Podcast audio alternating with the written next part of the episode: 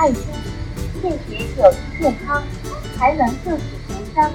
我和花生酱现在正在上海长宁区巴黎春天这个商场前面的一个黄色的献血车前面，这个献血车还是一个品牌联名的，叫啥？蛋黄哥的献血。啊我当时这个地方是我选的，因为我查了小红书，他告诉我说这个地方有一个蛋黄哥的车，然后你在这里献血的话，也可以得到相关的周边。哦，今天是花生酱第二次献血，第一次献血在二零一四年，离现在已经非常遥远了。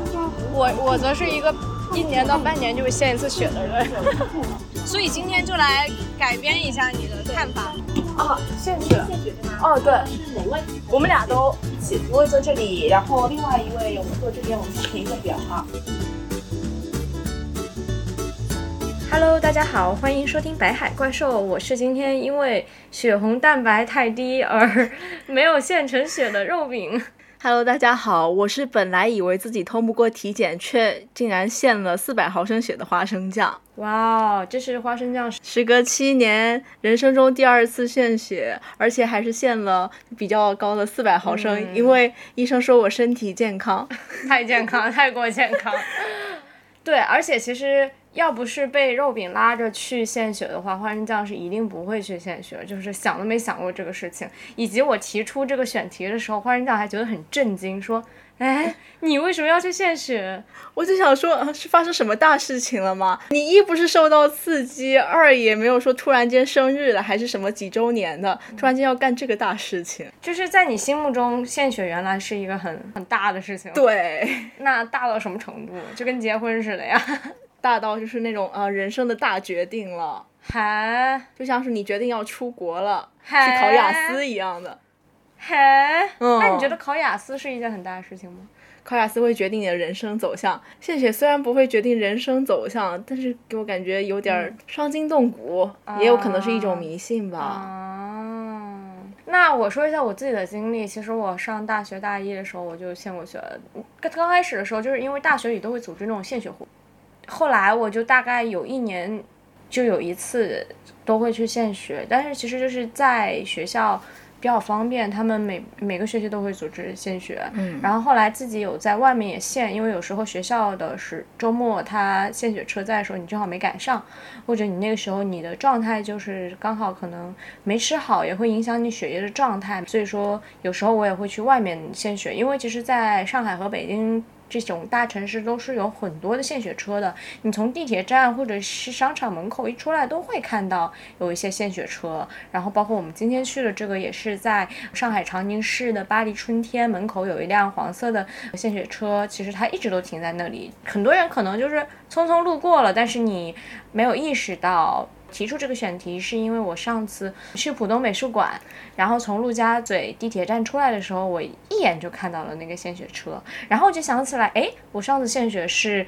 一月份的时候在北京献的血。而且还是在中关村那个地铁站，然后我就跟花生酱说：“哎呀，我要去献血。”然后就有了花生酱刚才的这个震惊。但是今天很遗憾的就是，对，就像我刚刚说的，我因为血红蛋白太低而没能献成血，但是花生酱却献了四百毫升的血，因为我原来都只是能献两百。对，就是就是他对。就是觉得你身体素质有一定要求才能够献比较多，然后我就哭唧唧，我就很很羡慕他。对我觉得我这种心理也蛮微妙的，就是嗯呃，你为什么会因为没有线上学而沮丧？就是你之前也问过我说我为什么想要去献血，嗯，就是嗯、呃，首先我觉得是一个让我，我觉得就是可能是我。从来没有觉得这个是一个很大很高门槛的事情，就是说我甚至就是比如说今天早上去上班，然后我看到一辆献血车，然后我就说，哎呀，就是上班晚半个小时也没关系，我就走进去那辆献血车了。对，它不是一个重大决定，就像就像我走进一家超市一样简单。哇哦，嗯，对，就像。你完成一次购物活动一样简单，它对我的心理门槛是这样低的。对我觉得可能今天有时间我就去了，嗯就是这样子，或者去健个身一样的。第二的话，我觉得我能够献出这个血液，一方面证明我还是一个蛮健康的状态。我觉得真的是献血是能够帮到别人的一件事情，因为我知道的那个事实是，就是整个中国的用血都是很紧张的，然后中国的整个献血率都是很低的，整个血库都是供不应求的状态，所以说。我还是知道，我这个血液献出去是肯定能够被用上的。它不是你献出去就被像你衣服很多就是捐献衣服一样，就是扔到垃圾堆里，可能就没有人处理就被火烧了，或者是。嗯，对，这样子的一种一种，我知道这个血液是肯定会被用上来的，而且献血中心它其实有有一些小的设计，比如说它会在一个月之内，它就提醒你说你这个血液被送到了哪个地方，然后以及你的血液真的被用上的时候，你会收到一条短信，说你的血液已经被使用了。对，所以你看到那个短信的时候，你就会觉得说真的是有帮助到别人的。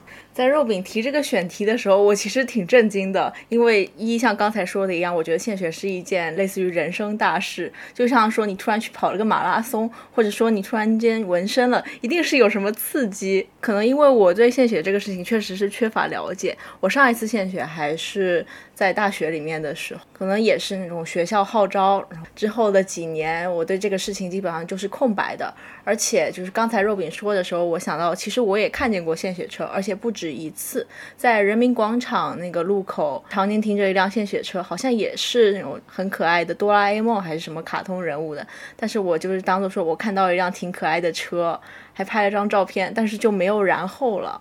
我的意识里面没有把这个当做一个就是在我的日常生活范围以内的事情，所以我会觉得说献血是一件大事。嗯，但是实际上去了解了以后，发现其实上海的献血点很多。那你献血完之后，你有什么对献血这个态度上的变化吗？有啊，我就挺惊喜的吧。一开始觉得说献血会不会有什么副作用啊，或者说虚弱啊？今天也跟现场的医务人员聊了聊，其实这个应该是伪科学。经常对，经常献血还有利于你的身体 健康，提高新陈代谢，以及。跟那边医务人员聊的话，觉得他们其实好像是真的在就享受这件事情，就是能跟各种各样人聊天啊，或者是说能切实的看到说每天的抽血，虽然说这个工作可能是比较重复无聊的，但是它可以切实的嗯帮助到那些医患人员，嗯，还有就是像你说的一样，呃，献血的人可以收到短信，在一个月之内知道说你这个你自己捐献的血液会到哪里。我觉得公益的话，很多时候我们不是真的追求说他的送了什么奖品，或者说你拿到了一个献血证，或者说对你的简历有什么帮助啊，而是说这个你捐献出去的东西能够实实在在的做出贡献。嗯，我觉得这个是更重要的事情。因为其实就是我们了解献血这个事情，你跟我说你是一个对公益事业、公益活动比较无感的人，就是你不会主动去参与这这些事情，你觉得是什么原因呢？我觉得一个原因是我的注意力太关注在我日常个人生活上了。就像我们那次聊文青的时候，不是也说到说可能比较关注什么小确幸啊，什么季节的变化啊，什么便利店上了什么新品啊，缺乏对于公共事件的关注吧？你觉得是因为公共事件就与你太遥远吗？就是你不关心？一个是这个原因。就是在舆论面前，有时候会觉得自己很渺小，或者说我做的事情好像还是无法撼动，像是什么呃远方的疫情啊，或者是洪水啊，我看不到，就是说我我发言，或者是说我实际做什么事情可以对这个大环境造成影响。你的意思是你觉得自己没有办法造成影响，所以你选择就是那我什么都不做，还是说其实你根本就不觉得你做这件事情能获得快乐？你你有？就是你，或者说，你从其他事情上已经足够快乐，你并不觉得做这件事情对你来说什么意义。应该说之前没有把这个事情列入，就是会让我觉得快乐的事的考虑范围。嗯，我刚才也反思了一下，可能跟我们小时候受到的教育也有一些关系，就是。嗯，课本里面都会提倡说什么牺牲啊，什么烈士啊，就感觉说你做公益或者是说帮助他人是要付出什么代价，是要牺牲的。嗯，哦，interesting，我觉得这个和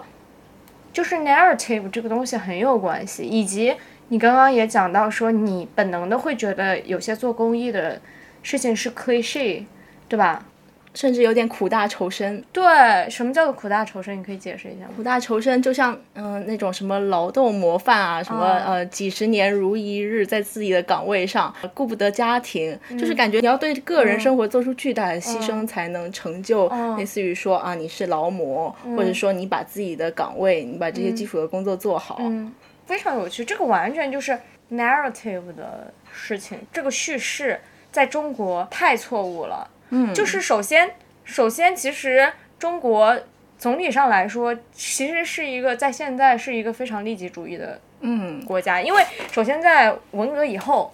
中国传统儒教的那些思想已经被打倒了，已经片甲不留了，或者说家国情怀已经片甲不留了。然后后面又改革开放，然后追求的是这种这种物质层面想的事情，唯一的事情就是我要把我自己个人的利益给赚好，根本没有动力去做呃一些为别人好的事情，就是或 for social welfare，就是怎么说呢，为了社会福利而做的事情，因为现在的叙事其实已经不太在倡导这些，嗯像以前什么雷锋啊。就是我们从小到大其实是在这个东西洗礼下长大的。但是我们长大以后，其实缺乏这样的教育了。我恰恰觉得这样的教育是有问题的。就是我们为什么会反感这个教育？因为这个教育有问题，是因为我们小时候被填压的太多了吗？不是被填压的太多，他说的方式有错误。就像你刚刚说的，就是他说的是我们要牺牲自己的家庭、自己的生命去为别人好，这个是这个是在战争年代都才需要去鼓吹的事情，在我们现在我们已经不需要雷锋了。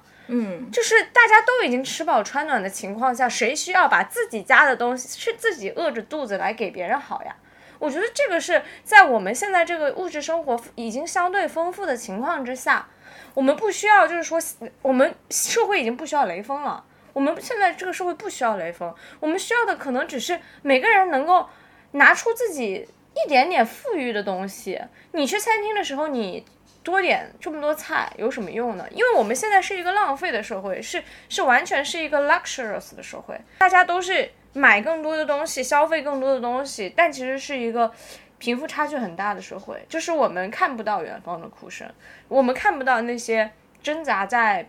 温饱线上的人，所以说我们关心的是我们自己东西。呃，我们自己现在的生活怎么样，以及就是说这个衣服和那个衣服比哪个好，这个咖啡品牌和那个咖啡品牌哪个好？但有些人连就是他连饭都吃不饱，一方面是这个样子，而且就刚刚你说到，就是说你你会觉得这个是一个很陈词滥调的事情，就是我觉得我们本能的可能我们有一些叛逆吧，就是觉得说我们小时候被这种陈词滥调的东西所宣传那种。宣传的话语，我们本能的觉得反感它，觉得它是不正确的。但其实我觉得，就是包括确实从小到大那些课本，就是现在的小学生还经历着这样的荼毒，它是很有问题的。就是他在用一种不太正确的话语和一些过时的一些话语去引导大家去，呃，说我要为了国家，为中华之崛起而读书，然后。嗯，为什么民族复兴而努力？这个你到长大之后就会觉得是有多么荒谬。嗯所以说我觉得就这也是我们从小到大的就是课本需要革新的一点。然后话说回来，我们现在就是我们这一代人，他确实是经历了那个。嗯，就是我们父母可能是经历了那种吃不饱穿不暖暖的年代，所以说我们小时候那课本就是那个样子的，就是所以我们就会觉得长大了之后就会觉得说，哎呀，这个东西好好陈词滥调，好好荒唐，所以我们本能的就会去抗拒它，从而就是像有点像嗯那种。就是被伤到之后，就你缩回自己的安乐屋里去了，对，所以就会觉得说我在一个小世界里就好了，反而不去说，其实，嗯，多为别人做一些事情，很多人根本就没有体验过，对，是是一种什么样的感受？就像你说的嘛，在献血之前，你不知道你做这个事情 actually 是快乐的。我觉得不仅仅是一个是关心远方的哭声。其实我个人是这样想，因为我自己是一个一直蛮有点利他主义的人吧，就是，但是我我并不觉得说这个社会每个人都要做一个利他主义者，然后每个人都不利己，就是我也很尊重那些利己主义者，但是我看到的是很多人他做自己的工作觉得没有意义。然后或者说觉得自己没有。价值贡献，因为我我自己观察到，我身边的很多人，或者说包括我自己也是，我最开心的事情是我自己为别人提供了价值的时候。就像你，其实，在工作里，就是你很喜欢去帮同事的忙，在某种程度上是你帮助别人去创造价值了嘛？就你觉得自己是一个有用的人，而不是一个大厂里的螺丝钉啊，或者说你只是做一些觉得根本就没有意义的事情。就是其实现在因为太多。bullshit job，你为了工作而工作，然后你已经就自循环的那种东西嘛？我觉得还是有很多工作，它如果能够为别人创造更多的价值，有很多事情能够为别人创造更多的价值，其实是会让自己变得开心的。就是从利己的角度上来看，也是这样子的。嗯，我就知道有一个公司，有一个组织叫糖果罐。他们就是去会去呃以一个公众号文章的形式去呃报道一些在呃做叫做什么呢？他们叫做美好工作的这样一个概念，就是说你现在这个概这个工作的好的维度不仅仅是嗯他给你的钱多，他的公司环境好，呃很重要的一个维度是他也给你自己带来了一些自我成就感。就是叫 self fulfillment 嘛，对，就是说，呃，你做这个事情的时候，你感觉自己是有用的，你感觉自己是为这个整个社会是创造价值的。对我觉得这种创造价值不是说我为社会做贡献那种，我为没有这么宏大的叙事，就是就是他那个是很空泛的，因为我们都知道，其实他这个东，其实其实我为国家做贡献这个东西，其实你要不空泛也可以，但是。就是它历史证明了，就是它是空泛的，因为有一些不好不好不能在这边聊的东西，我们都知道。说，比如说入党的时候，你会有一系列的宣言，说，嗯，我要为人民服务。就是，但但大家进去工作就知道你有没有真的在为人民服务。但我觉得，如果真的有一些地方能够，或者是有一些机会能够让我们做一些自我实现的东西的话。就是我觉得大家还是会愿意去做的。你说的是工作还是公益？自我实现这件事情上，我觉得公益也，我觉得两件事都是相通的，在自我层。对，因为我也看了，就是就是百度百科上是这么写的。什么叫公益活动？公益活动是从长远着手，出人、出物或者出钱赞助或支持某项社会公益事业的公共关系实务活动。好吧，这个定义。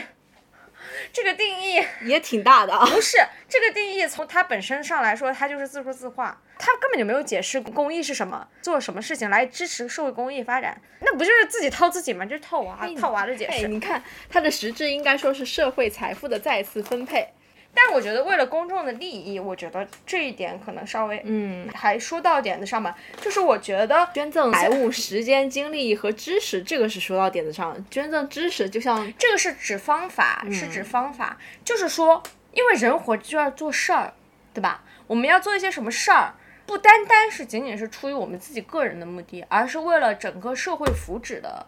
福祉的利益，我觉得这个是我理解的公益。小到你垃圾分类也可以算是公益，大到你从事公益事业，哦，大到你是非洲支教。对于一个个人来说，或者说你说比尔盖茨他自己在做的事情，呃，他成立一个基金会去帮非洲做净水的系统，或者是那个去除呃饥饿一些贫困地区的地方的问题，你说这是他做的公益项目吗？也是。那这是他的 career，这是他的事业吗？也是。这是他的人生追求吗？也是。这是他的梦想吗？也是。所以我觉得他不仅仅是一个，就是你到底是职业选择这个，还是你日常做这个，而是说你自己。估量你能为这个社会贡献多少价值？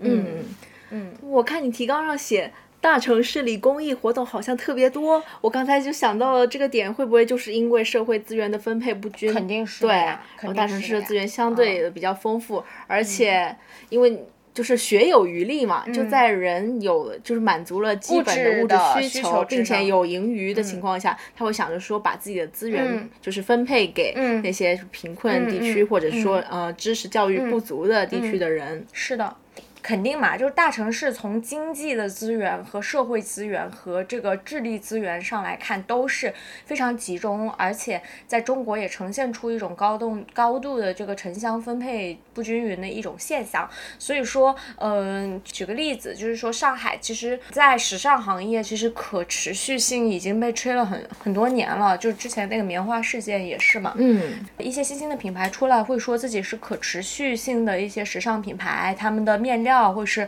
制作工艺，或者说是反剥削，就是因为。就是之前棉花那个事情，因为很多的呃种植或者说服装工厂都是在一个很剥削的一个环境下被制造出来的，所以说这个也是他们所做的一个可持续的，是不是有点类似于说几年前的 fair trade 这个概念？对对对对，咖啡豆也是，咖啡豆也是，咖啡豆的一个公平贸易也是一个，然后还有就是嗯，二手经济也在上海很火，像多抓鱼这种，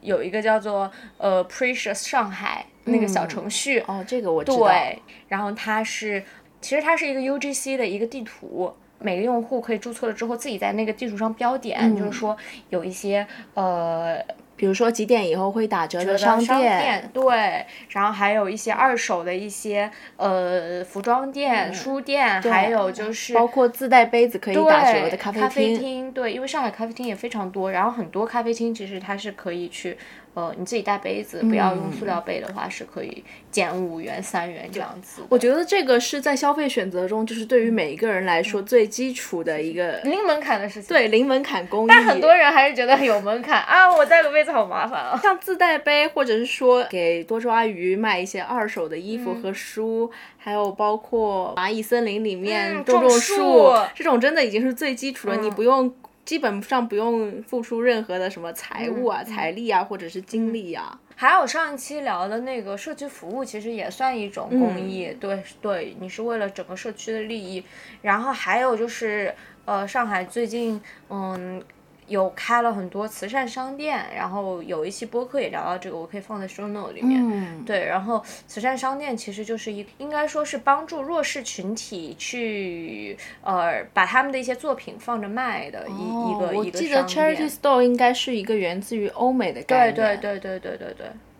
但是在国内，是我没有观察到，还是说本身就是一个嗯不太普及的？肯定是不太普及，就是上海刚刚才开起来。那你在，然后我上次也去了长宁区有一家，嗯，时尚商店，就是，就是我进去逛了一下。你就 to be honest 来讲，你要是不是为了做慈善，你不会买那个产品。就是我觉得这个是他们还有很大空间可以去提升的地方。嗯，对，说你你要怎么把公益去做的更能够让人去接受，能够让人觉得低门槛，能够吸引人，因为确实。你说你不是一个特别有爱心的人啊，然后我为什么要去花钱买你一个就看起来就是也不太好的东西？就是我我我说它好是说它不是说它产品质量不好，而是你在呃跟其他消费品竞争。没有什么竞争力吧，因为上海的消费品实在太多了，做的好的实在太多了。但我觉得它就是慈善商店开设的目的，不是为了说真正跟你的其他消费品在同一个赛道，就是说你买了这个慈善商店东西，你就不会买你日常生活中的东西。它可能更多的像是一个，我理解是附加。嗯。嗯，所以说它不管是在产品的竞争力啊，还是说在产品的价格上，它不是说跟那个你普通消费品在同一个维度的。但是怎么说呢？就你其实你去了那家商店，你就会看到，就是它就像那种景区礼品店哦。我刚才也是想到了景区礼品店，所以我在想说，类似于文创或者是旅游商店的这种纪念品的话，它其实也有一些是做的比较吸引人的，而不是说你出于来这里到此一游你才会购买。所以我觉得他们有提升的空间啦。嗯，对，我觉得还可以做得更好这样的。对于你来说，公益是一个比较日常的事情吗？嗯，就是像你生活中的一部分。我觉得会是吧？就是就是从更大范围来讲的话，我觉得我生活中。我非常喜欢去为别人做点什么，就比如说，嗯，你在地铁上遇到一个人，他可能就是，比如说他可能是从乡下过来，他不会用那个地铁那个机器买票，就是不会使用二维码去付费那种，哦，然后我就会主动上去帮助他，他就会了。就他就很感谢我，嗯，但是就是其实这个东西会花一点我的时间，就可能我我跟别人约了一个会，然后可能我迟到了五分钟，但是我如果我觉得那个那个迟到是我朋友和我都可以接受的范围之内的话，我我就会去帮那个人。就是我觉得那是我执手之劳的事情，然后还有就是我很喜欢让座，地铁上看到比如说小孩或者老人，我一定会让座。公交车上也是这样，就像这种都是非常日常的东西，对吧？还有就是比如说我邻居的老奶奶有个，其实她年纪很大，大概有九十一百多岁，哦，就是我说话她完全就听不见，我得啊哦，就就就是狂吼她才听得见。然后那天我好像帮他拍两张照片，嗯，就是用手机拍的，然后他就问我说心，她很开心，他问我说你能不能帮我洗出来？然后说实话，我们平时拍的照片我们从来不会洗出来，对，但我我后来就是找了一个淘宝，然后帮他洗出来，然后拿给他。哇，对，然后他拿到的时候，他就他没有露出任何表情，因为他的年纪已经大到就是他露露不出就是开心的表情了，就是满脸皱纹的那个状态，就是他的皮肤也已经很松弛了，就是但我能看到，我觉得他是开心的，对、嗯对对，他是眼神放光的那种，因为他平时都是就是这样子的状态，你让我想到嗯。我几年以前住在一个老房子里面，然后邻居也是一个老奶奶，年纪没有那么大，但她独居，偶尔就是亲戚会来上门拜访一下。然后之前我就觉得她挺孤单的，有时候会跟她说说话，但是那个老奶奶就是上海本地人。然后说普通话的话，他也听不太懂；他说的话，我也听不太懂。久而久之，我们就不太交流了。我一开始有就是陪陪他啊什么的，后来我就觉得说啊，我们好像也没有什么共同话题，再加上他有时候就是腿脚不太方便，我不知道要怎么帮助他，所以可能就是这个隔阂的原因，我就没有再跟他有进一步的交流了。但是我现在想起来，有时候还是会愧疚一下。就是我觉得，如果我真的要去帮助他的话，我可能会要花上一些我的时间，甚至就是会忍受一些我自己不被理解，所以我就放弃了这件事情。但是现在想起来，我其实可以做更多的。其实有时候我们并不是不想做，只是没有找到方法，找到合适的方法去做。所以我觉得，如果能够有更多的嗯一些社会的 campaign 也好，或者是一些组织也好，或者一些产品设计出来，能够让我们呃能够让普罗大众有一种更低的门槛嗯。和方式去做一些对社会有益的事情，然后我觉得是一件很好的事情，就是真的是人人为我为人人的感觉。然后以及我觉得大家也也不要把就是说公益这两个讲字想的有多么高大上，然后有多么我非得是比尔盖茨我才能去做公益，或者我非得做去乡村支教我才能做公益。其实就是你日常每天你做的一些事情都都可以是公益的事情。你少用矿泉水瓶，嗯，多拿自己的杯子喝多骑骑车，多骑骑车，少坐一点，少打车，少打车，然后，然后我，对，就是这这都是会、少买快消品。对少买快消品，就是都是会做出一点点贡献的。我也不是，我也不是在这边要去说我自己做了这么多好事儿有多么厉害，我只是我只是觉得说，单从一个利己的角度，我我单纯是觉得我做这些事情很开心。我我想，如要不你试试看，说不定你们做这件事情的时候也会开心。如果你们做这件事情的时候也会开心的话，那就太好了。嗯嗯我觉得就是献血这件事情，或者说其他这些比较小处的公益的话，其实就像我们日常生活中一些活动一样，嗯就像你出去像进超市，你买个东西，或者说你跟朋友吃饭、看展一样，它其实就是生活方式中的一种。嗯对就像肉饼今天跟我说。就是约我出来献嗯血，就像你约朋友出来做其他活动一样。，你你去做美甲，你不如去献血呢。对，半年才一次啊，对吧？对，还真是。而且我想着就是，嗯，我这次没现成，所以我这两个星期这个护士跟我说要多吃肉，然后我打算多吃肉，然后我过两个星期我再去，然后再去的时候我要带上我另一个朋友去，对，一带一，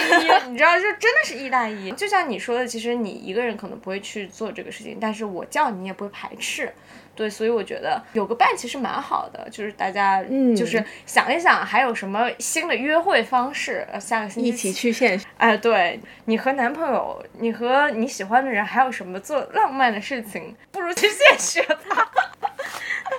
所以献血这件事情其实就是又日常又有仪式感。对啊，你可以随便在看到献血车的时候，就是又走进去献血。又特别，又还可以拿到蛋黄哥，来，你来炫炫耀一下，你今天拿到炫血拿到什么奖品？我今天因为献了四百毫升血，得到了一个特制的定制版蛋黄哥焖烧杯，还有四张电影兑换券。给了我两张，好感动。